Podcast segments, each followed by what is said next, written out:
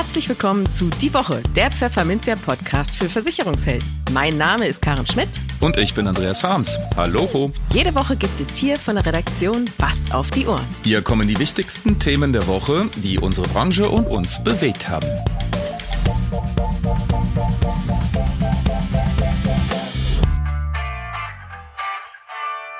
Moin aus Hamburg und herzlich willkommen zu Folge 162 unseres Podcasts. Heute ist Freitag, der 15. Dezember 2023.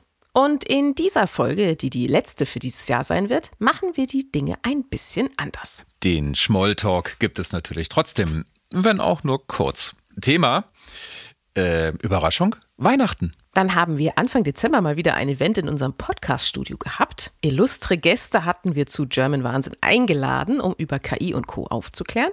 Und anschließend gab es wieder eine Diskussionsrunde, in der wir auf dieses Jahr zurückblicken und ins neue Jahr schauen. Die News der Woche mh, hm, sparen wir uns heute. Weil der Podcast eh schon relativ lang wird. Dafür haben wir aber wieder einen Rechtsschutztipp des Monats in Zusammenarbeit mit Milan Jarosch von der DMB Rechtsschutzversicherung für Sie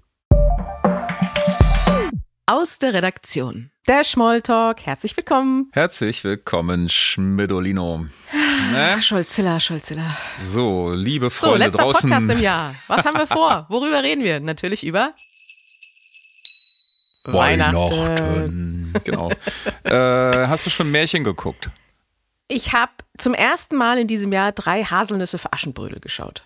Zum ersten Mal? Ja, zum ersten Mal. Ich, ich wusste nicht, warum es immer so einen Trend um diesen Film gibt, aber ich habe ihn dann jetzt endlich mal geschaut und fand ihn auch ganz schön. So. Damit hast du eine Bildungslücke geschlossen. Ich ja, habe genau. den inzwischen, glaube ich, 30, 40 Mal gesehen. Ich bin auch ganz Als stolz. Kind auch schon.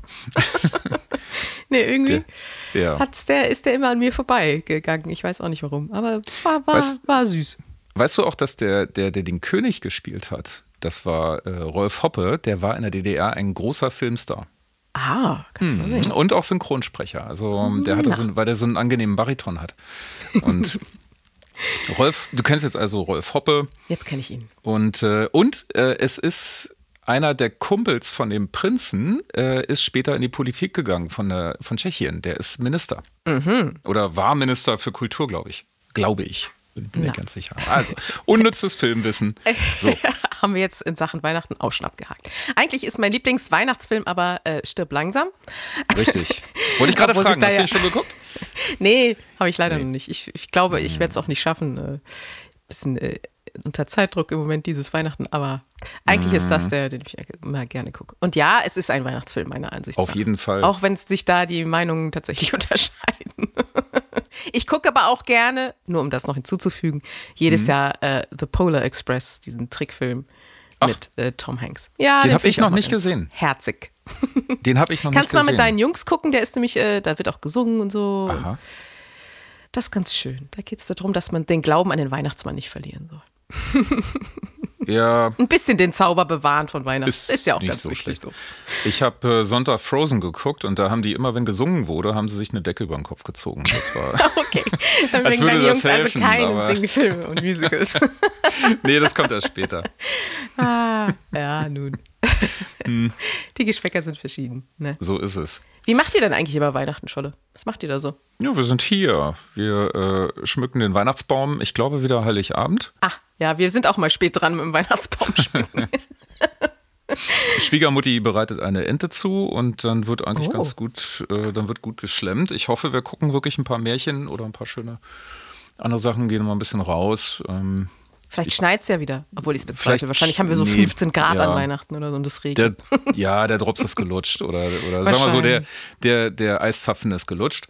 Und ähm, ich hoffe, dass wir trotzdem ein bisschen rausgehen können. Ansonsten äh, ja. recht ruhig. Ich hoffe, dass keiner heult. ähm, ich glaube, ich werde ein bisschen zu, ich werde mal zu meiner Gitarre greifen. Vielleicht das ist ein bisschen. Hast du denn schon ein. Weihnachtslied einstudiert? Äh, nee, nee. Ähm, oh, wow, da wow. stoße ich nämlich an meine akkordischen Grenzen erstmal. Ich pauke ja nur erstmal Akkorde und die wollen alle, fast alle Weihnachtslieder laufen mit Barré-Akkorden, also mit F. Aha. Das habe ich mir erzählen lassen, ist beim Klavier einfach, hat mir meine Frau erzählt. Aber auf der Gitarre braucht man da noch einen starken Zeigefinger und den habe ich einfach den, noch nicht so da bist richtig. Du noch am Trainieren, ja. Ja, ja, das, äh, deswegen bin ich da noch nicht ganz so auf, auf Ballhöhe. Deswegen spiele ich dann über was anderes. Ah, ja. Ja. Verstehe, verstehe. Und was tust du so? Ach, ich äh, bin bei meiner Mutter und ähm, meine Schwester kann diesmal nicht kommen, weil sie eine Katze hat, aber keinen Zitter findet. Mhm. Äh, und deswegen sind meine Mutter und ich alleine und wir werden wahrscheinlich auch äh, Weihnachtsbaum schmücken, erst am 24. Ich nehme es mir immer früher vor, aber irgendwie schaffe ich es nie. mhm. Dann müssen wir mal überlegen, ob wir, wir essen eigentlich sonst immer Fondue, ob wir das auch zu zweit machen oder ob uns das zu viel Aufwand ist und dann gucken wir mal, was wir machen. Und eigentlich ist bei uns an Heiligabend äh, Fernsehverbot. Das war eigentlich immer so, dass wir das nie gemacht haben, aber. Ah, Fernsehverbot. Was war das doch gleich, dieses Fernsehverbot? aber vielleicht legen wir uns trotzdem mal einen schönen Film ein dieses Jahr. Ja. Ist alles ein bisschen anders dieses Jahr. mm. Genau. Ja. So, liebe Zuhörer draußen an den Radiogeräten, ähm, wie feiert ihr Weihnachten? Vielleicht kriegen wir wirklich irgendwann mal eine E-Mail an ja. redaktion.pfefferminzia.de. Wir äh, warten immer noch auf die erste E-Mail, also schreiben Sie sie. Also, Schmidt, wer die erste E-Mail schickt, kriegt äh, ein Abo oder? Können wir machen, ein Freiabo, ja. ja. Also, wer die erste E-Mail schickt und uns erzählt, wie er Weihnachten verbringt, äh, es, äh, kriegt ein Jahresabo von Pfefferminzia. Genau. So. Jetzt also her damit. Erste E-Mail gewinnt. Und, äh, wenn das mal kein Anreiz ist, dann weiß ich auch nicht. Wenn das, jetzt, jetzt, jetzt kommt's endlich. Jetzt ist das Tor offen. Jetzt strömt's. Und äh, wo posten wir das dann? Wahrscheinlich im, auf LinkedIn, ne? Oder ja, so. genau. Ja, auf unseren diversen Social Media Kanälen. Oh ja. Ja. Und das genau. soll es äh, angesichts der Länge dieses, äh, dieser Podcast-Folge, weil wie gesagt, die ist ein bisschen länger, äh, auch schon mal gewesen sein mit dem Smalltalk. Einfach nur mhm. ein bisschen Seasonal Greetings, wie man so schön sagt auf Englisch. genau, und äh, so ganz ohne Versicherung. Also ja, wer schimpfen will, darf jetzt schimpfen, aber wir hatten ja. jetzt nicht so den richtigen. Wir haben zum Beispiel dafür. keine echten Kerzen mehr am Baum. Nee. Nachdem meine Mutter einmal sich mit einem Weihnachtsbaumhändler unterhalten hat und der ihr erzählt hat, dass die Bäume so präpariert sind, dass sie tatsächlich innerhalb von so zwei Minuten komplett abfackeln. Wusch. Ja, von Soll daher schön vorsichtig mit der offenen Flamme sein an Weihnachten, nicht wahr? Nicht, dass die Bude abfackelt. Wir hatten, wir hatten noch nie echte Kerzen auf dem Weihnachtsbaum. Auch Echt? als Kind nee, nicht. Nee, meine Eltern hatten eine Weihnachtsbaumbeleuchtung. Die haben sie in der DDR irgendwo hergekriegt. Also mm. nicht schlecht. Nee, nie. Ist schon schön mit Kerzen. echten Kerzen, aber naja. genau. Okay. Gut. Dann. Ho, ho, ho. Auf zum Gespräch. Im Gespräch. Und da sind wir schon wieder und diesmal geht es eben um diese Diskussionsrunde. Anfang Dezember hatten wir eine Veranstaltung, eine kleine Veranstaltung in unserem Studio von unseren Podcast-Spezies Tonmaestros German Wahnsinn, die ja auch immer den Podcast schön und hübsch und hörbar machen. und äh, da hatten wir wieder ein paar Leute eingeladen und uns mit denen dann entsprechend unterhalten. Und du warst dabei, Scholle, und kannst uns mal berichten, wer war denn alles da und was war denn eigentlich das Thema? Ja, ich zähle erstmal auf. Wir hatten ja. dabei Jens Husung von der SHB-Versicherung, äh, die wir aus unserem Sonderpodcast noch äh, sehr gut kennen. Dann haben wir Daniel Pfeiler, Mitgründer des Insurtex ePrimus, Arne Bröker von dem nachhaltigen Assekuradeur Agenzio oder Agenzio, ich hoffe, ich habe es richtig ausgesprochen, den uns sehr wohl bekannten Milan Jarisch von DMB Rechtsschutzversicherung, von der DMB Rechtsschutzversicherung Oliver Bruns, ähm, der eigentlich bei Netfonds ist, aber bei uns nur als Marktbeobachter und als Versicherungspodcaster angetreten war. Dann Andreas Haut von der Gotha Krankenversicherung und Frank Brotbeck, Maklerpool German Broker Net. Okay, das sind viele verschiedene Spezies, auch aus vielen verschiedenen mhm. Bereichen. Was war so das Overall-Thema, mhm. über das ihr euch unterhalten habt? Das Overall-Thema war tatsächlich äh, Rückblick und Ausblick. Und mhm. äh, kurzer Vorgucker, alle fanden das Jahr gut. Obwohl die Wirtschaft, ähm, da habe ich dann auch nachgefragt, das äh, werden Sie dann auch hören, obwohl die Wirtschaft tatsächlich schon geächtzt hat dieses Jahr. Und ähm, aber für die Beteiligten, die haben das Jahr als gut eingestuft. Und die Diskussion ist deshalb so interessant, weil die Truppe, die Gruppe hier sehr heterogen ist, wie du gerade auch schon festgestellt hast. Also es ist schwierig, dann eine mhm. Diskussion so ein bisschen hinzukriegen, aber es hat dann, es hat dann trotzdem geklappt und das Gute ist, äh, die stimmen sich auch nicht Natürlich. gegenseitig zu und sagen ständig dasselbe, sondern weil sie so heterogen sind, hat jeder was anderes zu erzählen und das ist sehr schön. Ne? Ach, das, das, ist gut. Das macht so eine Diskussion so genau. natürlich mal lebendig und ne? Und weitere Themen, auch nochmal kurzer Vorgucker und dann geht's gleich los. Das Image von Versicherungen, wie können die sich nach außen präsentieren? Sollten die lauter werden? Äh, wie können die mal was mhm. tun? Und ein paar Tipps für Makler fürs neue Jahr fallen auch bei ab, denn wir haben ja auch einen Makler dabei. Sehr gut. Dann, jetzt geht's los. Hallo und herzlich willkommen und äh, hier bei uns im Podcast zum großen Finale 2023. Ähm, wir haben hier eins, zwei, drei, vier, fünf, sechs, sieben, sieben Leute sitzen, geballte Kompetenz und ähm, ein sehr heterogenes Feld. Das werden wir auch alles gleich noch erörtern. Aber ich würde das Ganze mit einer Umfrage erstmal beginnen. Ähm, das Jahr 2022, da habe ich dann irgendwann mal so gehört, äh, einfach ein mieses Jahr, so richtiges Drecksjahr. Ne? Der Krieg hat da angefangen und sowas alles. Aber für wen war denn das Jahr 2023 beruflich ein gutes Jahr? Handzeichen bitte. Es gehen eins, zwei, drei. Oha, oha, einstimmig. Wow. Okay, die nächste Frage kann ich mir jetzt klemmen. Für wen war es ein schlechtes Jahr? Also, alle haben die, können Sie jetzt nicht sehen, aber alle haben die Hände gehoben. Und deswegen würde ich jetzt mal ähm, beim Milan anfangen. Warum hast du die Hand gehoben? Also äh, grundsätzlich ist natürlich nicht immer alles äh, super direkt sofort.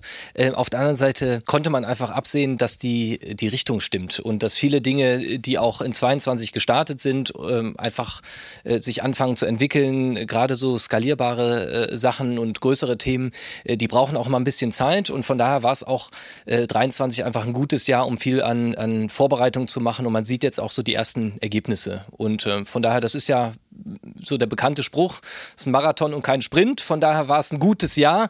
Äh, besser geht immer und ich bin ja auch aus dem Vertriebsbereich, von daher mehr geht natürlich auch immer.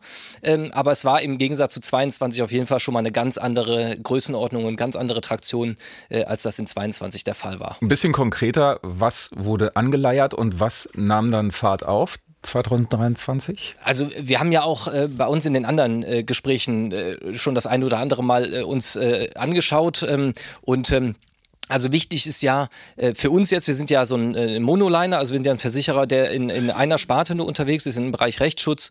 Und äh, da ging es ja auch viel darum, äh, einfach deutlich mehr Nähe zum Kunden zu haben und viel mehr Kontakt und auch weg von diesem reinen Kostenerstatter. Das ist ja häufig auch in den anderen Bereichen in der Branche auch immer so ein Thema gewesen. Wo kommt man eigentlich her und was ist so die Denke draußen? Und da kann man tatsächlich sehen, da ist viel, da hat sich viel entwickelt, ähm, aber der Weg ist natürlich auch noch nicht zu Ende. Von daher, also die, der, der Weg stimmt, aber das Ziel ist tatsächlich natürlich noch nicht erreicht und wird es wahrscheinlich auch nicht. Okay. Wir könnten jetzt jeden Einzelnen fragen, warum war es ein gutes Jahr? Also ich mache jetzt mal weiter hier beim, beim, beim Frank.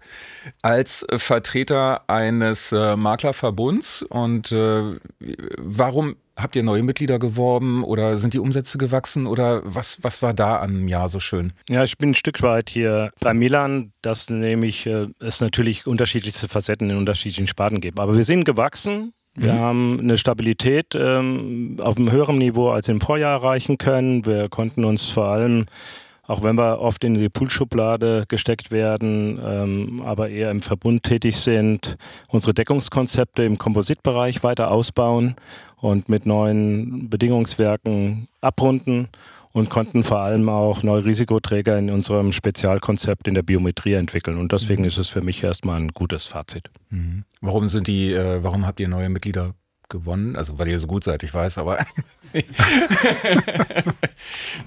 was, die, was zieht die Leute zu euch? Die Aufmerksamkeit ist ähm, erreicht worden, weil wir uns auch neuer Kanäle bedienen. Wir sind konstant auf LinkedIn unterwegs, das waren wir vorher nicht. Ja, wir haben durch die Möglichkeit der Präsenzveranstaltung wieder regeren Austausch mit potenziellen Interessenten gehabt, sodass unterm Strich ein gutes Fazit bleibt. Mhm.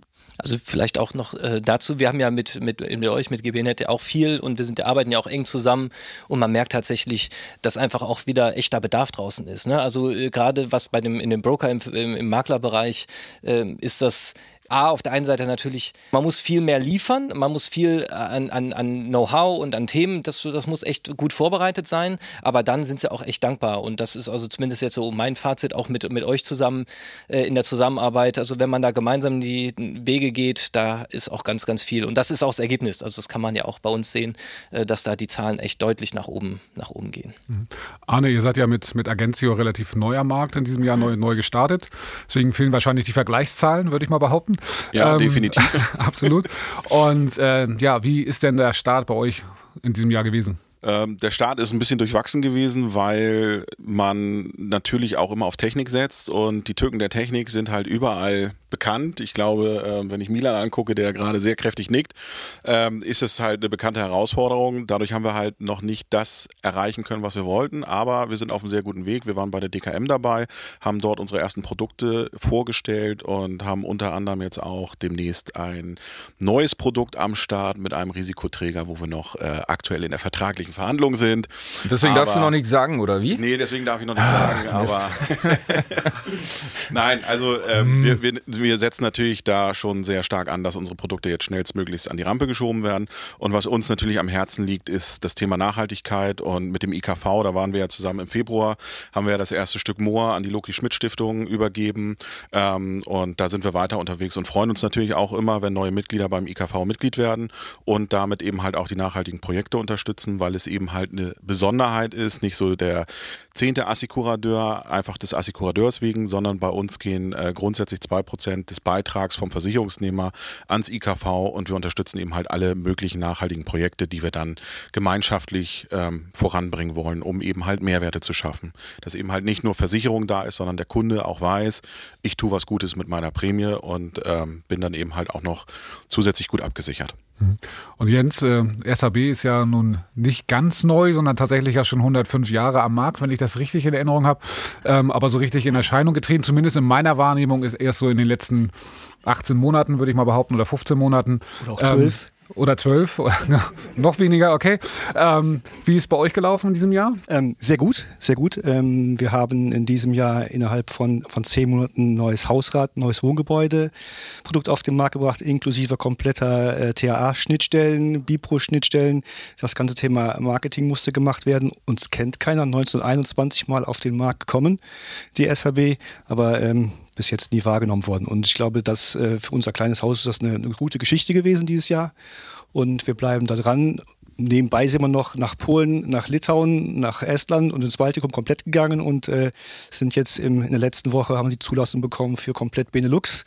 Und da werden wir Lösungen anbieten, nicht nur klimatische Versicherungen, sondern auch äh, andere spannende Sachen, wo es dann im, im ersten Quartal News zu gibt. Okay, spannend, klingt spannend. Äh, Kannst du schon irgendwie ein bisschen den Vorhang? Äh, ich kann ein bisschen was sagen. Es wird sich um, um Tiny Häuser wird sich drehen. Okay. Da werden wir eine Lösung anbieten und äh, überlegen auch, ob wir das Thema Klimatika, diese Schlechtwetterversicherung, dich noch ein bisschen breiter aufstellen, weil da durchaus, ähm, so wie wir es betreiben, in der kompletten KI-Schadenbearbeitung, glaube ich, ganz neu so im Markt ist, wo kein Mitarbeiter mehr auf den Schadenfall draufschaut. Okay. Ich bin einigermaßen verblüfft die Wirtschaft ächzt in Deutschland. Ne? Die Perspektiven sind uh, so, mm, ne?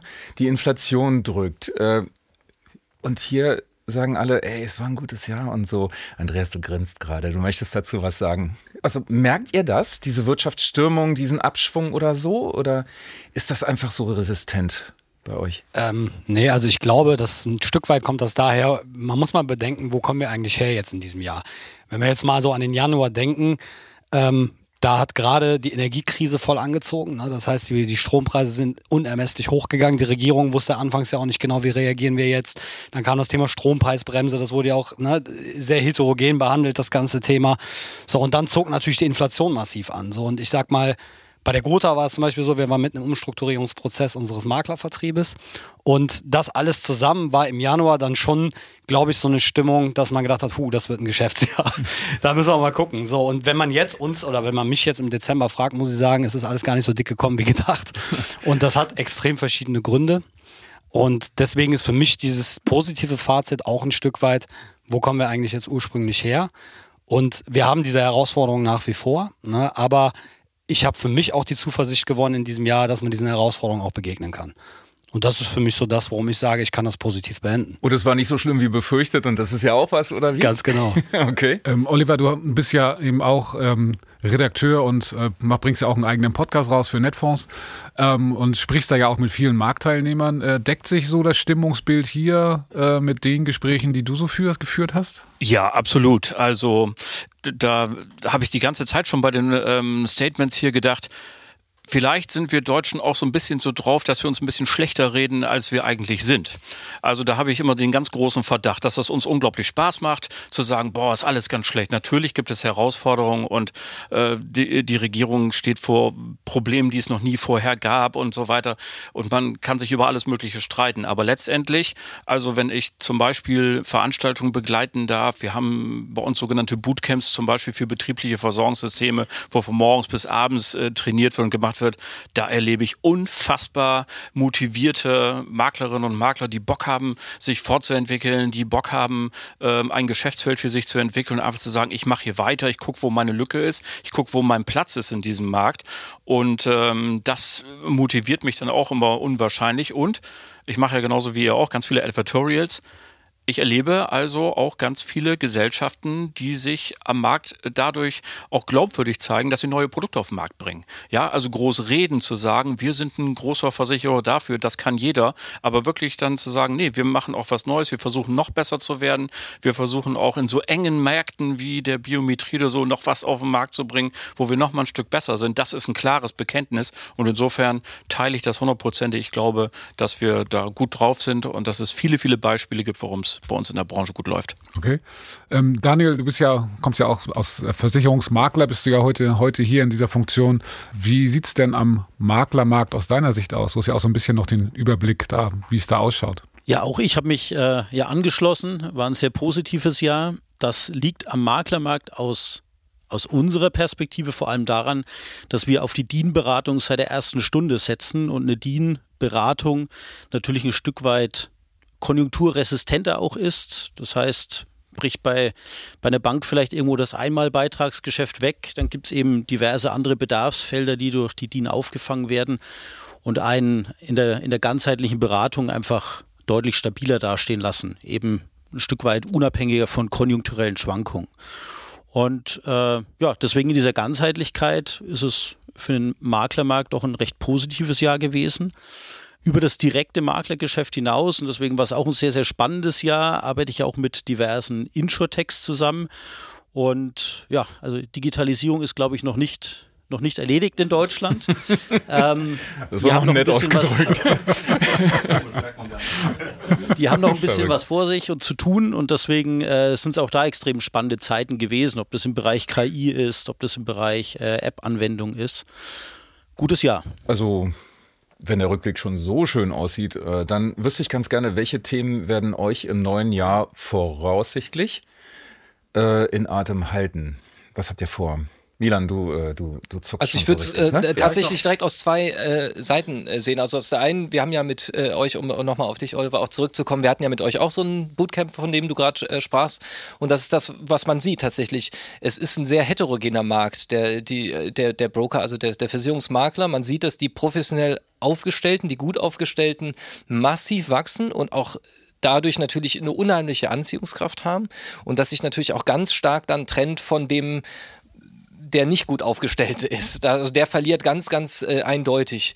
Und von daher, das ist, wird auch so ein Differenzierungsmerkmal sein. Und das Gleiche, was du auch sagtest, Arne, mit, mit eurem, mit so, mit so einem spitzen Case, mit so einem USP, wo man äh, reingeht ist das nochmal eine ganz andere Art. Und wir haben ja über das Nachhaltigkeitsthema ja auch schon mal gesprochen. Also äh, das ist draußen, das wird gefragt, häufig aber der Makler versteht es nicht. Das ist eher ein Thema, dass der, der Makler das bremst, das einbremst, obwohl es eigentlich draußen durchaus relevant ist und auch nachgefragt wird. Da ergänze ich ganz gerne auch noch das Thema, dass eben halt viele Makler, wenn wir uns da nochmal den Altersschnitt angucken, ne, da merkt man halt auch nochmal die ganz klaren Unterscheidungen. Die jüngeren Makler haben eine deutlich höhere Professionalisierung und sind da halt auch deutlich besser aufgestellt und was du eben sagtest, ganzheitliche Beratung, das ist eigentlich die Kernaufgabe eines jeden Maklers.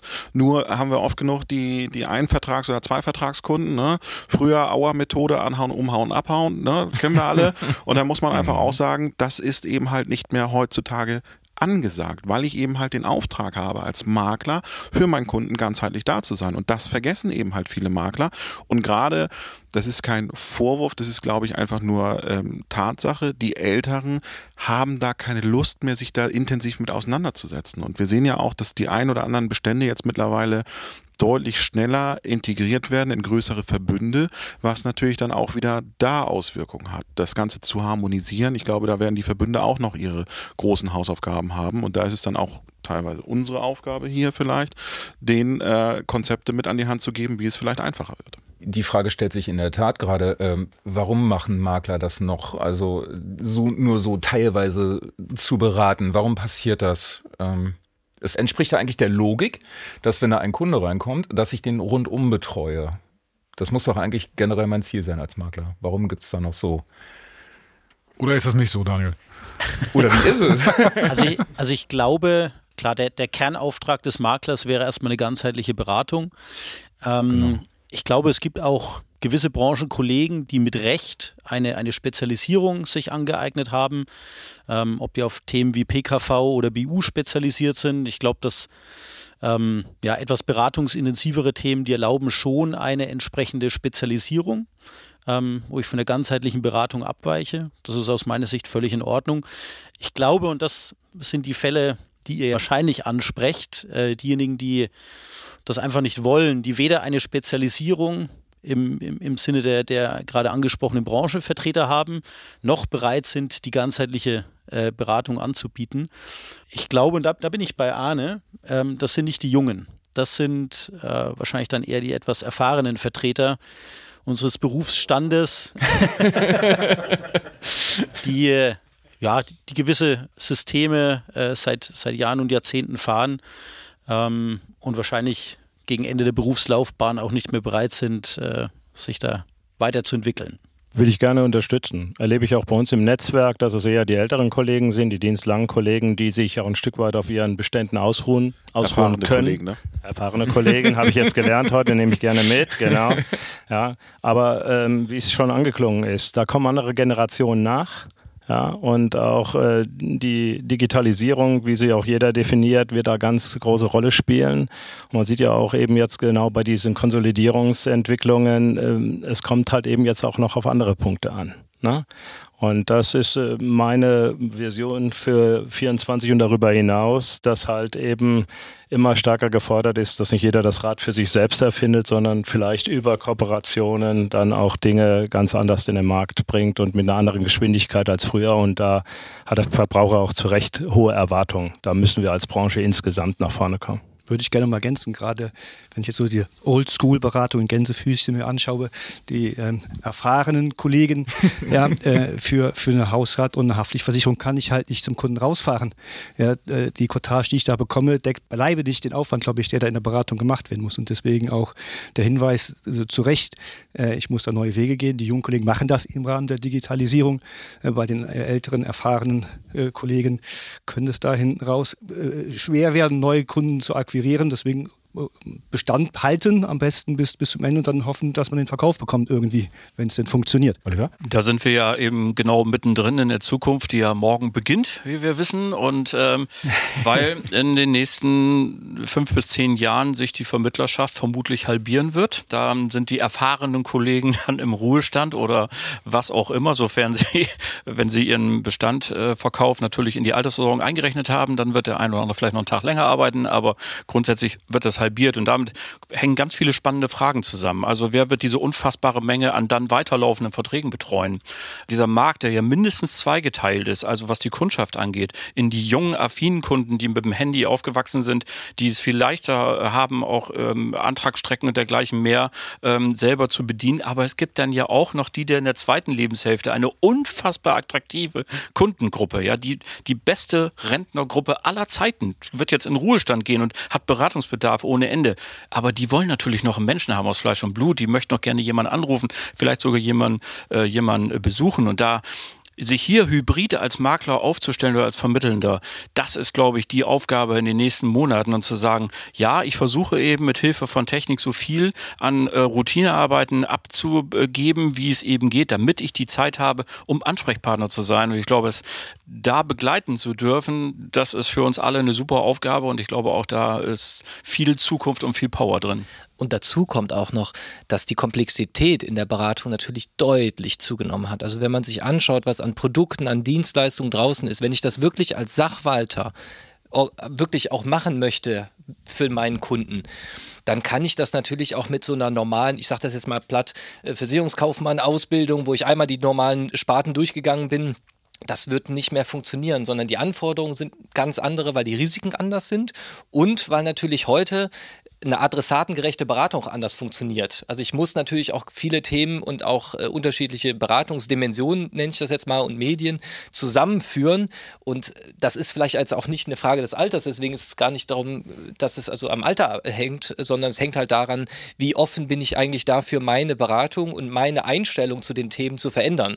Und das ist häufig, und das ist zu meiner Erfahrung, wenn wir mit Maklern unterwegs sind, also manche sind da richtig dynamisch und gut, aber es gibt auch ganz viele, die also heute noch sagen, also eine Kamera und ein Mikro, das äh, das, das gibt es bei mir nicht mehr. Ja, und, und eins müssen wir da ja auch noch ergänzen, dass eben halt die Gesellschaften auch nicht mehr so wie früher ähm, einfache Gesundheitsfragen gestellt haben, sondern sehr granular unterwegs sind, Arztanfragen gestellt werden und die Arztanfragen eigentlich mittlerweile bei Biometrieprodukten oder Krankenversicherung die größte Herausforderung sind, weil du eben halt nicht weißt, was hat der Arzt da abgerechnet und liquidiert und dann reißt du einen Antrag ein und sagst, nee, ich habe nichts gehabt, ich war vielleicht einmal da, hatte Halsschmerzen oh, und der Arzt hat dann eben halt 30 Ziffern nebenbei noch liquidiert und du weißt nichts davon und schon kriegst du eine Ablehnung in der PKV.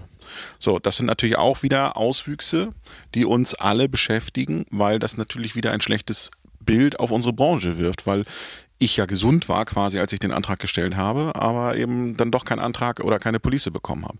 So, und das nimmt halt auch immer mehr zu, weil natürlich die Ärzte, das Gesundheitssystem auch unter Druck steht und das natürlich dann auch wieder irgendwo Liquidität herführen muss.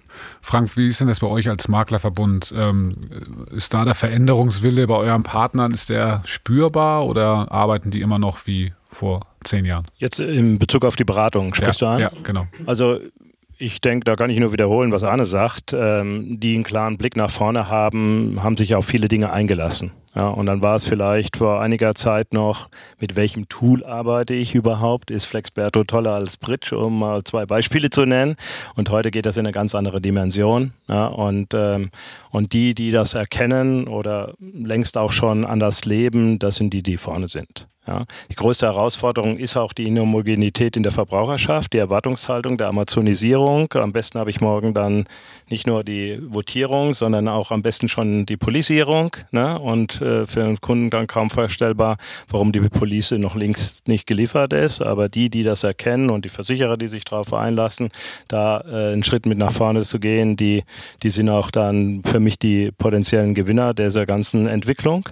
Und die, die das nicht mitgehen, haben entweder einen Puffer, ja, ein Polster, können das noch aussitzen, in Anführungszeichen, die Zeit, die sie noch aktiv sind oder sein wollen.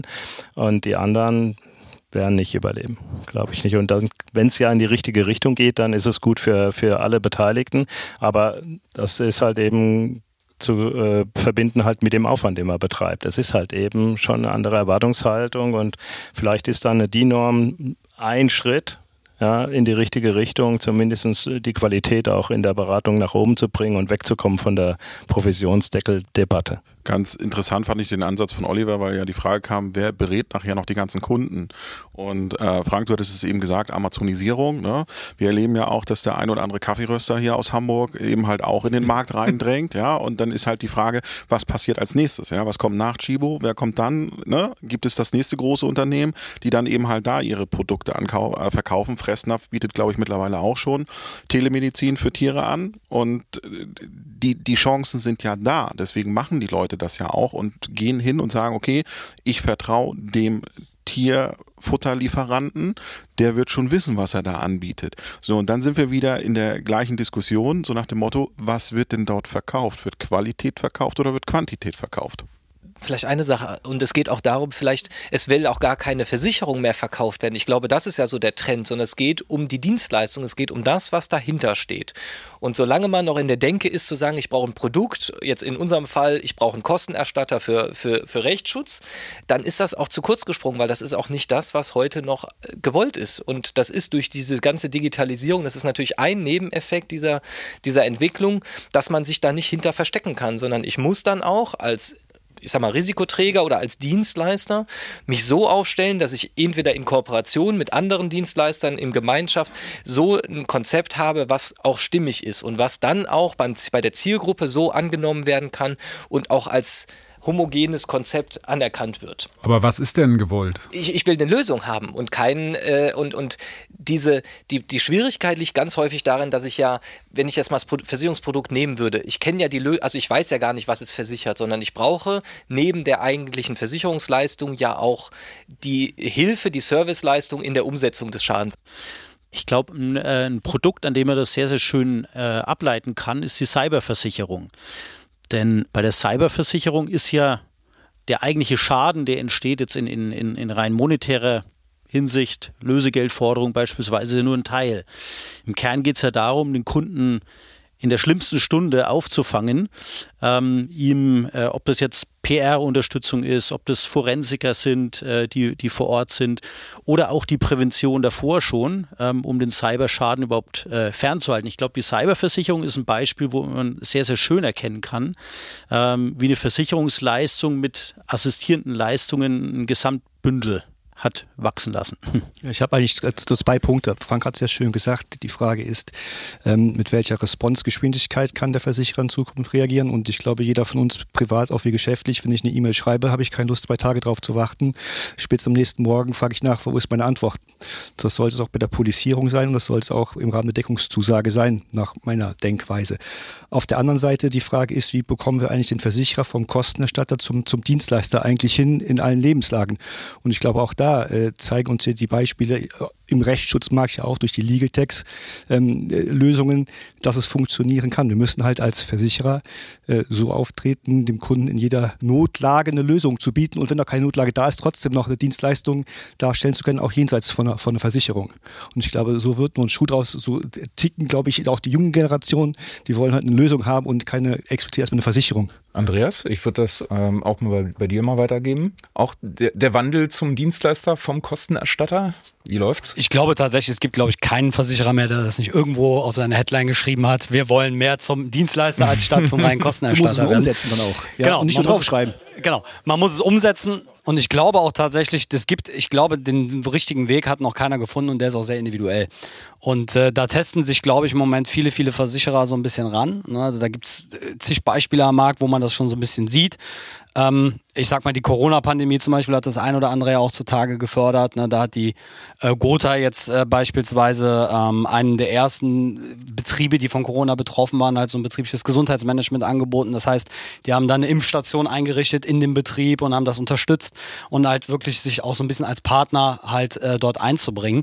Und ähm, da gibt es, wie gesagt, noch zahlreiche andere Beispiele am Markt. Und ich glaube, dass ähm, das ist auch der Weg, wo, wo Versicherungen sich hin entwickeln müssen, weil diese Digitalisierung macht das Ganze einfach auch viel transparenter, wie das früher war. Ne? Also äh, mein Hausarzt hat zu mir damals noch vor nicht allzu langer Zeit gesagt, äh, früher hatte ich Patienten, habe die untersucht und denen gesagt, was sie haben. Heute kommen die rein und sagen mir, was sie haben und wie ich sie behandeln soll. genau. So, und ich glaube, so ähnlich ist das halt auch ehrlicherweise ja. ähm, bei uns im Kontext ein Stück weit zu sehen. Und äh, dem müssen wir halt einfach am Ende begegnen. Müssen Versicherer lauter werden? Ich glaube, sie müssen mehr eine Idee davon entwickeln, was wollen sie, was wollen sie am Ende äh, an Dienstleistungen bieten und die dann auch laut äh, nach draußen zu geben. Und am Ende geht es wirklich darum, sich zu fokussieren. Also äh, in welchen Segmenten will ich als Versicherer wahrgenommen werden und dann in diesen Segmenten auch Ideen zu entwickeln, die wirklich über Versicherungen hinausgehen in Richtung Dienstleistungen, was dann auch einfach in diese Lebensumgebung der Menschen, der Kunden passt. Arne und Milan haben eben massiv den Kopf geschüttelt. Sehen das ein bisschen anders, glaube ich. Warum tut ihr das? Warum tun wir das? Ja, weil ich das anders sehe. Also der Versicherer muss nicht lauter werden und sich überlegen, was er will, sondern er muss die Bedürfnisse des Kunden abfragen. Und dann muss ich eben halt auch meine Fokussierung haben. Wenn ich Maklerversicherer bin, habe ich eine andere Bedürfnispalette, als wenn ich jetzt Endkundenversicherer bin. Und wenn ich eben halt beides mache, muss ich da hybrid unterwegs sein und beide Zielgruppen bedienen. Ich kann eben halt nicht sagen, ich habe das vor und jetzt macht das so. Das funktioniert aus meiner Sicht definitiv nicht mehr. Ich muss meine, die Bedürfnisse meiner Kunden kennen, damit ich darauf perfekt ausgerichtet bin und dann Mehrwerte schaffe. Und hilft es nicht da vielleicht doch in der Werbepause von Wer wird Millionär dann einfach mal zu sagen, ey, wir zahlen nicht nur eure Arztrechnung, sondern wir machen das, das und das und das. Also einfach mal wirklich damit rausgehen. Du hast aber gerade eben schön selbst wieder das Kostenerstatterprinzip. Ich zahle was und kriege immer was dafür herangebracht bei dem Beispiel. Also, was willst du denn? Was willst du denn haben? Was würdest du in der Werbung von Wer wird Millionär sehen, wenn dort ein großer deutscher Versicherer sagt, ich bin der beste Kostenerstatter. Ja. Also ich bin zwar, nee, nee, nee, andersrum. Ich bin zwar Kostenerstatter, aber bevor es dazu kommt. Aber Kostenerstatter ist das negative Wort. Ach so. Du müsstest eigentlich sagen, Milan, mach, mach doch mal ein Beispiel. Wir entwickeln gerade, ich glaub, wir entwickeln gerade eine Kampagne hier. So. Die, die, die, Frage ist ja tatsächlich, ähm, wir versuchen immer noch, und äh, das sind wir selbst als kleiner Versicherer äh, tendiert man dazu, man versucht ja immer so die eierlegende Wollmilchsau zu sein. Also für allen alles zu bieten. Und ich glaube, das ist tatsächlich irgendwann ein Problem. Ich muss mir ganz genau überlegen, was ist eigentlich mein USP, was ist mein Case. Und für uns jetzt beispielsweise den DMB-Rechtsschutz. Das heißt, wir kommen aus dem Mietervereinskosmos. Das heißt, unser USP, unser Case ist, wir verstehen den Mieter, wir verstehen den kleinen Mann. Und daraufhin muss ich dann auch meine Dienstleistungen und Produkte ausrichten, mit allem, was dazugehört. Und ich muss es von dieser Kundenseite aus denken, zu sagen, genau für diese spitze Zielgruppe brauche ich dann die Lösung. Und das ist ja das Schöne dran, das ist ja auch schon gesagt worden, das ist heterogen, da gibt es nicht eine einzige Lösung. Und das ist doch das Schöne an dem Markt, dass man sagen kann, wir haben dafür eine Lösung, wo wir der Meinung sind, das ist es. Und dann gibt es sicherlich auch noch einen zweiten, der auch eine super Idee hat und der das aber anders macht. Und so hat jeder nachher die Kunden, das sagt man ja auch im Vertrieb, die Kunden, die er verdient. Jeder hat das, was er für sich auch angesprochen hat. Ich glaube, der große Fehler ist immer zu versuchen, es allen recht zu machen. Und das wird auch in Zukunft nicht funktionieren. Dafür sind die Leute zu gut informiert. Oliver hat darauf eine Antwort, glaube ich. Ja, ganz kurz einmal ganz kurz dazu eben. Äh, aber ist es nicht eher das Problem, dass der Kunde einen, einen Versicherungsvertrag, egal wo, abschließt, ähm, dann aber nie wieder was von seiner Versicherung hört, sieht, außer die Beitragsrechnung, die jedes Jahr kommt und möglicherweise dann immer gestiegen ist und dann eigentlich ansonsten gar keinen Kontakt zu dem Versicherer hat. Es sei denn, er hat dann einen Schaden. Genau. Und dann wird möglicherweise ja nicht, nicht darauf reagiert oder wie auch immer oder es, es, es verzögert sich jetzt. Das, ich glaube, das ist so das Problem, dass man, dass man, dass es nicht gelingt, dass der Versicherer regelmäßig außer die Beitragsrechnung Kontakt mit dem, mit dem äh, Endkunden. Oder sehe ich das falsch? Äh, nee, das siehst du ganz bestimmt nicht falsch. Ich frage mich nur immer, wie das gelingen soll. Also ähm, heutzutage ist ja egal, welche Dienstleister ich als Privatkunde jetzt in Anspruch nehme. Ich hinterlasse überall meine Adressen und zack habe ich ein Newsletter. Und zwar von meinem Pulloverhersteller, vom Fressnapf, weil ich da einmal ein Hamsterfutter bestellt habe und dann eben auch von meiner Hausratversicherung. Und was mache ich damit? Die kommen alle in Spam-Ordner und zwar zu Recht. Das ist also, glaube ich, nicht ganz so einfach. Und ich kann ja auch von meiner Versicherung nicht erwarten, dass sie mich zur Weihnachtsfeier einlädt, nur weil ich da eben eine Versicherung habe. Ich finde im Übrigen, wo wir gerade eben beim Thema Zukunft waren, noch total spannend. Wie kommt eigentlich in Zukunft das Produkt zum Kunden. Wir wissen ja alle, Versicherung ist ja nichts, was man kauft, das wird verkauft. So, jetzt haben wir demnächst nur noch halb so viele Vermittelnde.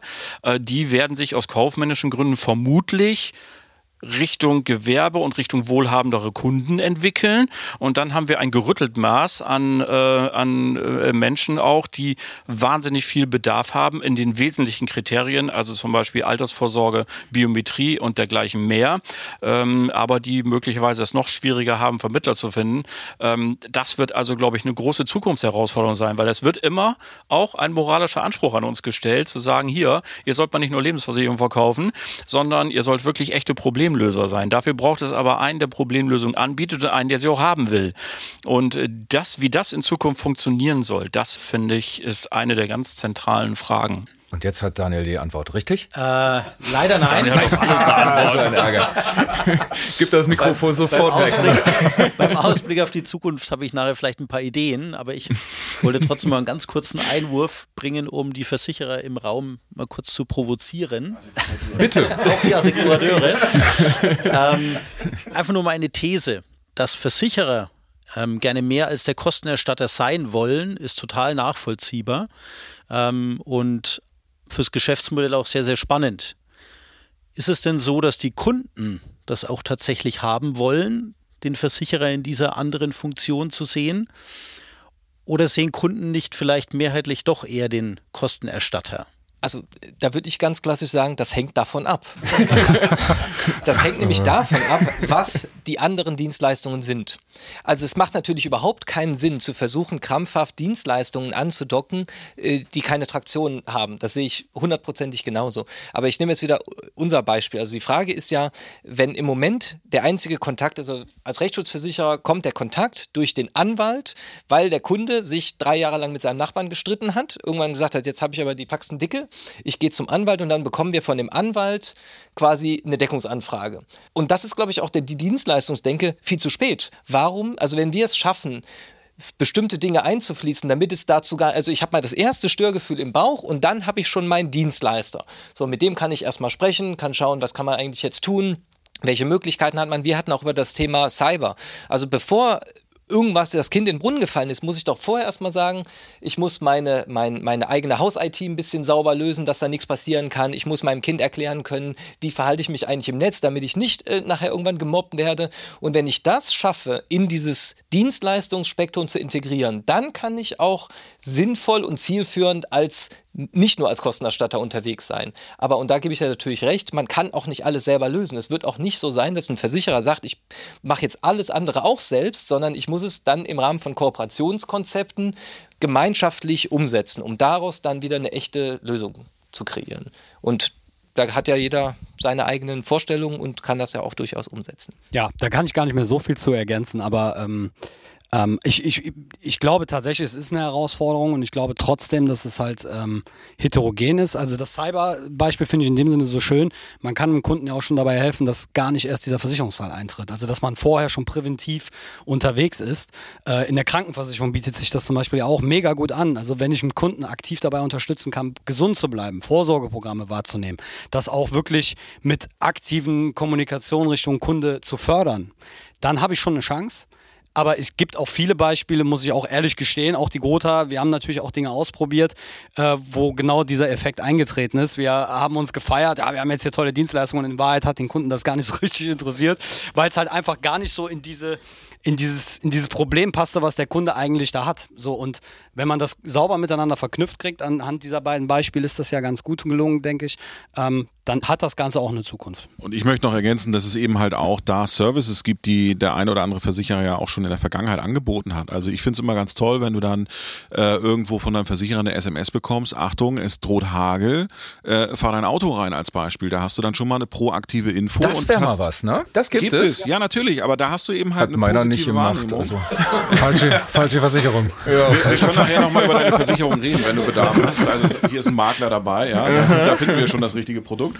Aber das ist eben halt so eine proaktive Kommunikation, wo der Kunde halt auch sieht und feststellt, hey, der kümmert sich um mich, der will gar nicht, dass ich erst einen Schaden bekomme. Natürlich hat der Versicherer auch ein Eigeninteresse, aber im Großen und Ganzen ist das natürlich ein Erlebnis, wo der Kunde eine Wahrnehmung hat, da ist einer, der mich begleitet in der Zeit. So, und, und ich glaube, auch da kann man jetzt nochmal den Bogen zum, zum Ahrtal wieder spannen.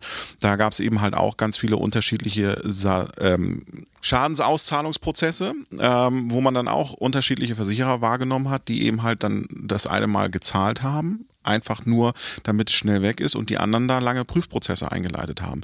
Warum auch immer. Ne? Aber die, die schnell gezahlt haben, die unkompliziert ausgezahlt haben, haben natürlich eine ganz andere Wahrnehmung bekommen in dem Moment. Da kann man richtig gewinnen ne? in ja, solchen ja, ja, äh, weil, Phasen. was hat der Kunde? Man kann viel verlieren. Ich glaube, gewinnen. Oder andersrum. ja, genau. ja, also der Kunde erwartet ja, also der Kunde schließt eine Versicherung ab und wenn er einen Schadensfall hat, will er eine Leistung bekommen. Und deswegen ist Schaden ja der einzige Moment, wo er aktiv die Versicherung wahrnimmt, weil er ein Problem hat und das gelöst bekommen muss. Und Milan sagte es ja, du kannst im Schadenbereich eigentlich nur verlieren, wenn du es eben halt nicht schnell oder sauber machst. Und da muss man eben halt auch vielleicht als Versicherer dann umdenken, dass man eben halt bei Schaden eine deutlich höhere Aufmerksamkeit drauflegt, was Geschwindigkeit oder auch Reaktion anbelangt. Weil oftmals, wenn jetzt so ein Sturmereignis ist, äh, geht es dem Kunden ja nur darum zu wissen, ah, alles klar, mein Schaden ist angekommen, die erste Reaktion, ich kriege eine Info, das ist deine Schadennummer und übrigens, reich uns bitte zwei Kostenvoranschläge ein, damit wir das lösen können. Und sollte der Schaden kleiner sein als 2000, 3000, keine Ahnung was Euro, dann reparier einfach und wir zahlen. So. Das ist aber leider nicht immer so einfach. Aber da gewinne ich als Versicherer. Und wenn ich dann eben halt die ehemaligen regionalen Brandkassen sehe, die noch ihre Agenturbüros haben, die dann eben halt mit Scheckbüchern rumlaufen, die gewinnen in dem Moment. Und das kann ich als Makler in dem Moment natürlich nicht machen. Da bin ich dann auf die Gesellschaft angewiesen und muss gucken, wann der Gutachter kommt und dann eben halt die Regulierung anschiebt. Ne? Ja, und ich glaube, genau das Nächsten ist nämlich, Versicherer hier an Bord. Ja, aber das ist, genau. glaube ich, der große Vorteil eines, eines kleinen Versicherers, so wie wir es auch sind. Und ich hatte vorhin kurz angeteasert, unsere Schlechtwetterversicherung, einen vollautomatisierten Schadenprozess. Ähm, da muss der Kunde gar nichts machen. Wir wissen, wo der Kunde sein Urlaubsziel gebucht hat. Wir wissen, kennen das Hotel. Und wenn da äh, eine bestimmte Regenmenge über einen bestimmten Zeitraum heruntergekommen ist, wird automatisiert von der KI den, äh, der Zahlungsprozess sofort ausgelöst. Also der Kunde ist sozusagen im Urlaub noch und bekommt auf sein Konto die Erstattung gebucht geguckt Guckt kein Mitarbeiter mit drauf, 100% KI unterstützt. Und das ist unser erstes Testfeld. Deswegen erstmal fragt jeder, was wollt ihr eigentlich im Baltikum, was wollt ihr in Polen? Genau, das ist nämlich unser Testfeld zu gucken, wie kann man das. Aber schmiert ihr das den Kunden so richtig gleich aufs Brot? Ähm, Ja. Lieber Kunde, wenn du im Urlaub bist, wir merken das genau und dann geht's Nein, los. nein, das ist, das ist, das äh, ist, ein, das ist im, Rahmen, im Rahmen des Reisebüros in, in, im Baltikum, in Polen ist das so. Ja. Hat dort eine Schlechtwetterversicherung. Wenn du vor Ort zwei Mhm. Tage, einen Tag Regen hast, bekommst du automatisiert die Erstattung. Und das, äh, Aber also weiß der Kunde, der weiß bevor er losfährt? der, der, der, der, der weiß, dass er eine Wenn Absicherung hat und dass ja. er auch keinen Schaden melden muss, Okay, weil die KI cool. das automatisch für Ah, ihn macht. Und im besten Fall sitzt er dann nämlich da und es hat aufgehört zu regnen und es macht Ping. Es äh, wäre jetzt bei, bei, zum, bei, bei PayPal wäre das Geld da. Diesmal ist es da eine IBAN-Geschichte aufs Konto und gut ist. Ja. Und ich glaube, das ist der Vorteil von kleinen Versicherern. Ich glaube, deswegen werden wir in Zukunft auch sehen, dass das kleine Versicherer einen Vorteil gegenüber diesen großen Tankern halt haben. Die können schneller reagieren. Aus meiner Wahrnehmung, es kann falsch sein, aber so sehe ich es, dass wir schneller äh, reagieren können als, als die Großen. G- Ganz kurz, meine Herren, hat jemand mitgekriegt, wie die Zeit verflogen ist? 45 Minuten sind um. Deswegen jetzt noch, Milan, du möchtest unbedingt noch was sagen. Also ich, wollte sagen, also Genau. das ist natürlich ein super Beispiel, äh, Jens, was du äh, bringst, aber es ist auch immer eine Frage, ist es ein Frequenzschaden, also ist es was, was äh, eine hochvolumig ist, also bei größeren Schäden ist natürlich ein Prüfprozess vielleicht auch noch ein bisschen umfangreicher als jetzt im kleineren Bereich äh, unter Umständen, wobei ich natürlich dazu sagen muss, das stimmt. Also wenn man sich die erste Kuranz anschaut, da ist auch noch viel Nachholbedarf. Hatten wir ja auch schon ein paar Mal drüber gesprochen. Also gerade was automatisierte Prozesse, Digitalisierung angeht, das ist das eine, also Technik, aber auch ganz viel noch von der, von der Denke grundsätzlich. Also wir kommen ja in der Assokuranz von diesem, Scha also allein der Begriff Schadensachbearbeiter, der ja in allen Häusern immer noch gängig äh, ist und geläufig ist, ist ja schon komplett falsch. Also ich bin ja, also alleine nur, wenn man das Thema sagt, Schadenmanager, also wenn ich das, wenn ich verantwortlich bin, voll verantwortlich bin, so einen Schaden zu managen, mit allem, was dazugehört, mit Kommunikation, mit dem Kunden, mit den Absprachen, mit Handwerkern und so weiter und so fort, habe ich eine ganz andere Geschwindigkeit und auch ein anderes Feeling beim Kunden, als wenn ich ein Sachbearbeiter bin. Und deswegen hatten wir ja auch schon ein paar Mal, also wir sind in der Assokuranz in vielen Bereichen auch noch ganz am Anfang. Also da ist noch viel Luft und da sind gerade Technologieunternehmen und andere schon ein paar Schritte weiter. Okay, dann würde ich jetzt tatsächlich die Diskussion schließen. Ich möchte bitte von jedem von euch noch den Satz ergänzt bekommen, Weihnachten verbringe ich. Mit meinem Sohnemann vor der Eisenbahn beim Opa. Super, Milan? Das erste Mal, seit meine Tochter geboren ist, auf einer quasi kleinen, einsamen Insel in der Nähe von oder in Vietnam. Mit meiner Familie zu Hause am Tannenbaum. Ganz traditionell mit der Familie zu Hause. Andreas? Genau das Gleiche. Ganz traditionell zu Oh, Hause. jetzt, oh, Mann, ich hätte mir eine bessere Frage ausdenken.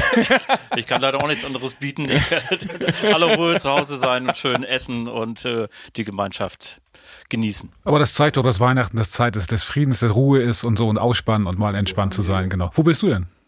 Äh, ich äh, bin mit meiner Familie am Tannenbaum. Das ist ja mal was. Ist ja auch nicht besser. Die, Schwieger, die. Schwiegermutter macht eine Ente und, äh, und dann werden wir ordentlich futtern und dann Genau. sitzen wir am Tannenbaum, gucken vielleicht einen schönen Film. Genau. Und du, Matthias?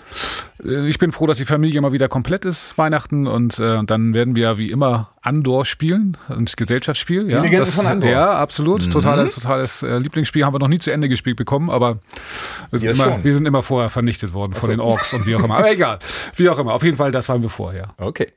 Dann würde ich sagen, äh, bedanke ich mich für die Diskussion und für die tollen Meinungen und wünsche allen fröhliche Weihnachten. Frohe Weihnachten. Danke gleichfalls. Frohe Weihnachten.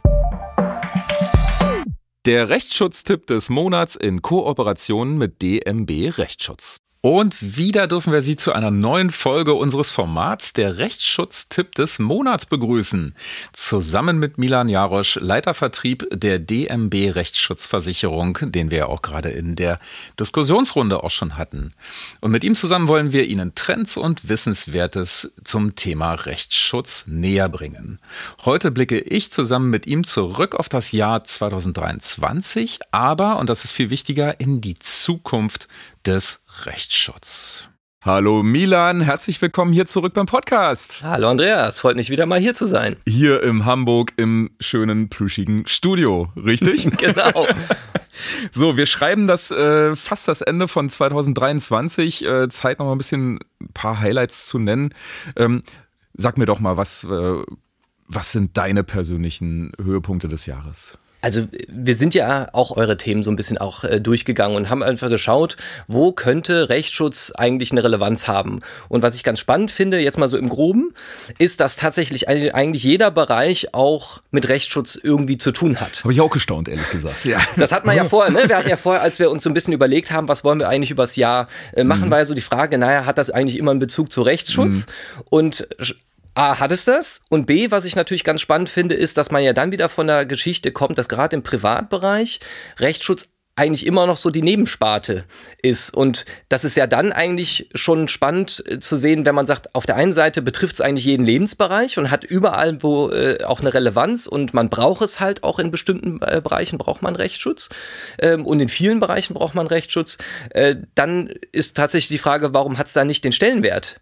Weil nämlich Stern TV Spezial kommt und da steht dann ein sogenannter Experte und sagt, Rechtsschutz, äh, kannst du knicken. Ja, großartig. Ja, toll, ne? Ja, ja, das ist immer so aus der Ferne auch relativ einfach zu sagen. Also ja. das ist ja, die Frage ist ja, was ist tatsächlich persönlich für einen wichtig? Also wo komme ich eigentlich her und welche Mittel habe ich? Da haben wir ja schon ein paar Mal äh, drüber gesprochen. Also wenn ich äh, gut situiert bin oder relativ gut situiert bin, dann kann ich natürlich viele Dinge auch selber lösen.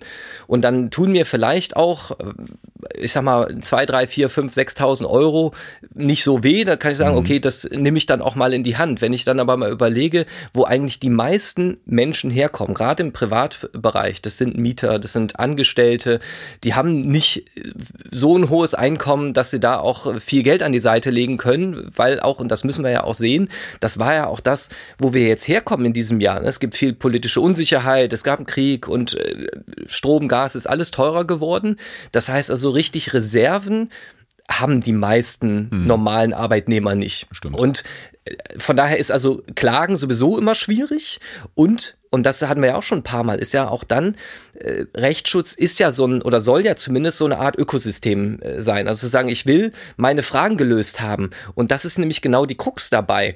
Ähm, ich habe ja sonst keinen, der mir juristische Hilfe geben kann, weil es ja gar nicht immer darum geht, ich will ja nicht immer klagen, sondern ich möchte irgendwie ja, eine Lösung. Vorbeugen. Genau, also mhm. so und ähm, das ist natürlich was, äh, wo wir ja schon ein paar Mal drüber gesprochen haben, wo wir, wo wir noch ein großes Delta haben, also wo noch viel Handlungsbedarf ist, wo ich aber auch merke, wenn man sich jetzt so anschaut, was die Versicherer machen, wenn sie jetzt ihre neuen Tarife rausgeben, wir bringen jetzt auch wieder einen neuen äh, Tarif raus, dass man wirklich sieht, was man da so anbaut an zusätzlichen Inhalten geht natürlich auch Versicherungsleistung, also echte Deckungsinhalte, aber es ist halt ganz, ganz viel Soft Skills. Das ist ganz viel Serviceleistung, da sind viele Themen, wo man einfach sagt, ich brauche da eine Unterstützung und eine praxisnahe Unterstützung. Mhm. Und da merke ich, also da ist schon viel passiert, aber ist natürlich auch noch ganz viel Handlungsbedarf. Äh, darfst du denn schon rauslassen, was ihr daran packt an in dem neuen Tarif an Serviceleistung? Also, ähm, ohne jetzt äh, zu sehr ins Detail äh, mhm. zu gehen. Also es geht wirklich darum zu schauen, was sind die Themen, die unsere Zielgruppe wirklich betreffen. Also es geht, wir hatten da ja auch schon ein paar Mal, es ist immer die Frage, wie man sich als Risikoträger, als Versicherer oder als Dienstleister auch äh, selber sieht und welches Klientel ich eigentlich bedienen möchte. Und was wir halt versucht haben, wirklich auch in diesem Tarif wieder umzusetzen, ist all das mit einzubauen, a, was natürlich am Markt auch nachgefragt wird, aber was auch für die Zielgruppe wichtig ist. Und nicht das, was vielleicht jemand, jemand interessiert, der es eigentlich finanziell gar nicht bräuchte. Also wir mhm. hatten ja schon ein paar Mal über so mhm. die, die, die Sachen gesprochen, wir hatten mal über das Thema Kapitalanlage, da hatten wir gesagt, ne, also es, wir haben da ähm, Mobbing im Internet, äh, vorbeugende Beratung, genau, ganz, also ganz, tralala. Gibt, genau. gibt viele Dinge, die, mhm. die, die wir gemacht haben, die der Marc auch äh, macht. Ich glaube, die Schwierigkeit und die Herausforderung wird einfach sein, das nicht nur im Tarif drin zu haben, sondern es auch so umzusetzen, dass es beim Endkunden ankommt. Dass der weiß, dass das, es dabei ist. Ganz genau. Okay. Weil also im Schaden, vielleicht auch noch ganz kurz, ist ja immer noch das Problem, dass wir als Versicherer, und das ist bei den anderen Versicherern, Rechtsschutzversicherern auch nicht anders, ja immer eigentlich erst dann was erfahren, wenn es eigentlich schon zu spät ist und auch nicht vom Kunden direkt, sondern eigentlich vom, vom Anwalt. Anwalt. Also der Schaden wird mhm. ja im Regelfall durch den, durch den Anwalt gemeldet, nämlich mhm. in Form einer Deckungsanfrage. Mir hat nämlich mal ein Anwalt gesagt, es ist besser, wenn der Anwalt es meldet, äh, weil dann das Risiko, dass der Rechtsschutzversicherer ablehnt, geringer ist. Das ist auch eine steile These. Ist eine steile These. Ist eine steile These. ähm, also das hat natürlich mit Sicherheit keine Auswirkung auf die Deckung, äh, ob mhm. jetzt ein Anwalt äh, den Schaden meldet oder Endkunde. Okay. Ich glaube, der Fehler liegt aber trotzdem im System, weil der Anwalt natürlich einen klaren Auftrag hat. Also der ist ja, und das muss man auch fairerweise sehen, ein wichtiger Bestandteil. Es geht nicht nachher ohne einen Anwalt, mhm. wenn es weitergeht. Aber die ganzen Schritte, die vorher eigentlich möglich wären, also sei es jetzt äh, Erstberatung, Mediation, alle mhm. möglichen äh, Serviceleistungen, die man nehmen kann, die sind ja eigentlich schon zu spät, wenn der Deckungsauf oder die Deckungsanfrage über den Anwalt reinkommt. Und die würden ohne Anwalt gehen. Die würden viel, genau, viele Sachen gehen halt mhm. ohne Anwalt oder okay. aber vielleicht auch nachher in Begleitung. Das ist ja alles eine Sache, die kann man mhm. durchaus äh, lösen. Aber die grundsätzlich, wenn man jetzt mal davon ausgeht, dass, ich sag mal, zwei Drittel, drei Viertel der, der gemeldeten Schäden über den Anwalt reinkommen, mhm. dann haben wir als Versicherer gerade in der Rechtsschutzsparte noch Handlungsbedarf. Aber was haben wir dann für eine Botschaft an die Makler? Also sollten die Makler mehr mit den Kunden reden, die, die Kunden mehr darüber aufklären, ey, das und das und das hast du da mit drin? Also kleine Botschaft an die Makler? Also äh, die Frage ist ja, äh, wie mache ich eigentlich meinen Vertrieb? Also wer berät den Kunden? Mhm. Und ich glaube schon, wenn wir über einen Versicherungsmakler sprechen, der ist ja anders als vielleicht jetzt in der Ausschließlichkeit, wo es vielleicht ein bisschen anders gehandhabt ist. Also mhm. ein, wirklich ein klassischer, echter Versicherungsmakler ist Sachwalter, der ist eher genau. gleichzusetzen mit dem Steuerberater, mit dem Rechtsanwalt. Anwalt des Kunden sozusagen. So, genau. Mhm. Und, und dann ist es auf jeden Fall Aufgabe des Sachwalters, also des Versicherungsmaklers, den Kunden das auch nicht nur einfach mal zu erzählen, also nicht nur zu sagen, da kannst du den Rechtsschutzversicherer nehmen, sondern das auch wirklich regelmäßig auch zu begleiten mhm. und da den Kunden darauf hinzuweisen, dass es für bestimmte Situationen äh, da auch den Rechtsschutzversicherer gibt, der mit seinen Serviceleistungen Dinge tun kann. Und häufig ist es ja so, und ich habe ja auch äh, lange Zeit im, in, in, der, äh, in der Versicherung direkt verbracht. Also ich habe ja Privatkunden beraten, früher dann aber auch Industriekunden beraten. Mhm. Und es ist ja tatsächlich so, wenn ich als Kunde einen guten Draht zu meinem Makler habe, ist der in der Regel eh der Erste, der es erfährt. Wenn also ich Soft droht. Also wenn irgendwas ist, mhm. in den meisten Fällen, bevor der Kunde zum Anwalt geht, war der bei seinem Versicherungsmakler. Okay. Mhm. Also wenn, wenn die einen guten Draht zueinander haben, dann ist das ganz häufig. Was sein sollte eigentlich. Was eigentlich, ne? sein, ja, sollte, was eigentlich genau. sein sollte. So. Mhm. Und ähm, das ist nämlich jetzt genau der Punkt. Wenn das nicht der Fall ist, also wenn die einen guten Draht haben, dann so ist der eigentlich der Erste. So. Okay. Und wenn der der Erste ist, dann kann der das auch wunderbar mitbegleiten. Wenn der die Deckungsinhalte kennt und die Serviceleistung kennt, dann kann der das wunderbar auch mit dem Kunden besprechen, hat dadurch auch wieder einen, einen guten, äh, eine gute Figur gemacht. So hat eigentlich jeder davon nachher einen Vorteil von dieser Konstellation. Wenn der keinen guten Draht hat, also wenn der Kunde gefühlt keinen Berater direkt hat, mhm. sondern jemanden, der vielleicht einen Abschluss macht oder einfach nicht, nicht so nah dran ist, dann wird es natürlich wichtiger, dass auch der Versicherer, also der Risikoträger, seine Leistungen auch beim Kunden direkt so sichtbar macht, dass der Kunde es auch alleine schaffen könnte. Okay, wie macht man das?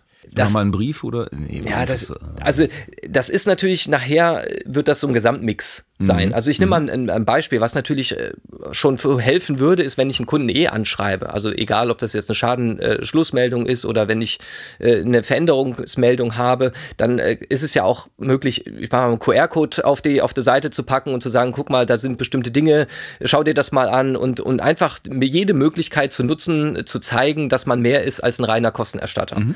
Das geht schon, ist aber natürlich auch nicht von heute auf morgen gemacht mhm. und ist tatsächlich auch ein Entwicklungs Prozess. Und äh, wir hatten ja auch mal, als wir das über das Thema Cyber und, und Cyber-Risiken mhm. gesprochen haben, zu sagen, also je mehr ein Kunde oder je häufiger ein Kunde irgendwie in Kontakt ist, also wenn der auf unserer Seite ist und da deinen Cyberführerschein gemacht hat, seine Check-ups regelmäßig macht, dann ist das für den eigentlich gesetzt. Also dann ist das ein regelmäßiges, eine regelmäßige Zusammenarbeit und darüber habe ich dann auch eine deutlich mehr Nähe zum mhm. Kunden und dann ist häufig auch dann der Fall, und das ist auch unsere Erfahrung daraus, dass wir dann auch ganz anders mit dem Kunden sprechen können. Dass er also viel offener ist, auch für Vorschläge, die vom Versicherer kommen und nicht aus seiner Sicht wenn er keinen Bezug zum Versicherer hat, ist es für ihn, für den Kunden natürlich auch schwierig. Dann ist mhm. der Anwalt im Zweifel näher dran.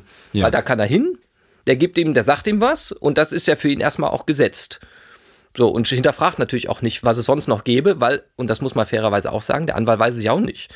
Woher soll der Anwalt denn wissen, was der Kunde in seinem Vertrag, in seinem Rechtsschutzvertrag neben diesen normalen äh, Versicherungsleistungen noch an Service hat? Der guckt auf die Deckung. Der kann, genau, der schaut auf die Deckung, aber der guckt mhm. sich ja nicht den Vertrag an und mhm. schaut, was man da noch so tun könnte. Mhm. Und von daher ist das natürlich immer nur so eine Seite der Medaille, die wichtig ist, aber es ist halt auch nicht das einzige. Gut, dann haben wir schon mal eine Marschrichtung abgesteckt, äh, mhm. wissen, wie es weitergeht.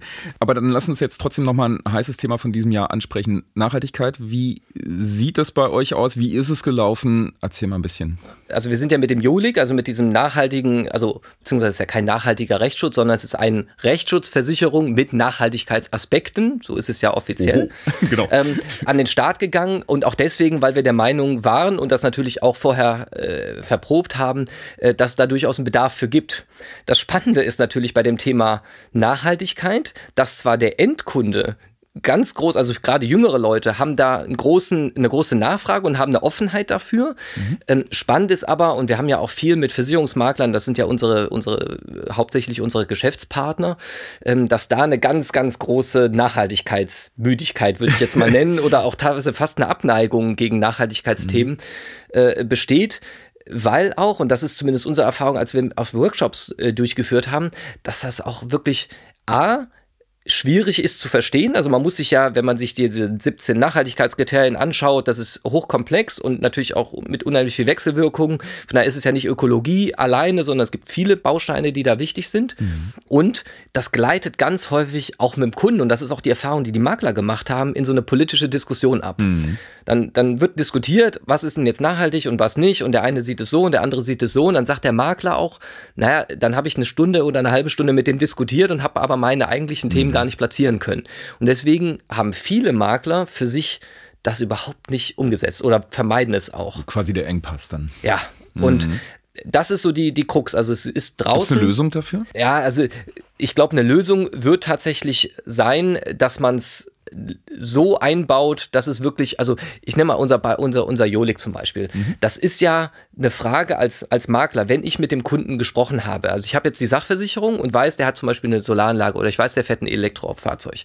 Und das ist jetzt natürlich die Leistung, die der Makler dann erbringen muss, wenn der unsere Produkte kennt und der kennt den Jolik und weiß, aha, bei Jolik ist, wenn ich kein eigenes Auto habe und ich äh, zum Beispiel, dann bekomme ich dort einen Rabatt. Also da habe ich, also ich werde quasi, also das mit den Nachhaltigkeitsaspekten in dem Jolik bedeutet ja, A, natürlich, dass ein bisschen was äh, gefördert wird, also es gibt Nachhaltigkeit-Projekte, äh, die gefördert werden, aber es sind auch in dem Pricing, also in dem Ganzen, in der, in der Erstellung, sind so na, nachhaltiges und, und ähm, ökologisches Leben wird quasi gefördert. Wird belohnt. So, sozusagen. wird belohnt. Mhm. Und wenn ich das weiß, dann kann ich es relativ einfach und elegant auch mit einfließen lassen. Da müsste doch was klingeln, ne? Wenn ich sehe, der fährt einen Tesla oder so und hat seine Solar dann äh, genau. gepflastert. So und und so. das wird so die das wird so der Weg sein, den wir gehen müssen. Das heißt, wir müssen schauen, welche Makler sind in dem Thema einigermaßen gut unterwegs. Das sind in der Regel die jüngeren Generationen, die sind da so meistens ja. äh, fitter und da müssen wir halt schauen, dass wir das die die die Themen so platzieren, dass es auch dem Makler nicht noch eine zusätzliche Erschwernis ist, sondern dass es ihm eigentlich hilft. Ne? Also er muss es eh in der Sachversicherung, muss das aufnehmen, der hat die ganzen Informationen im Zweifel und wenn er dann sagen kann, guck mal, da habe ich noch eine gute Idee vielleicht und dann äh, ist es durchaus was für einen Kunden, äh, wo er sagt, ah, guck mal, da hat der Makler mir wieder mal geholfen mhm. und hat mir was gegeben, was mhm. ich sonst auf die Idee wäre ich gar nicht gekommen.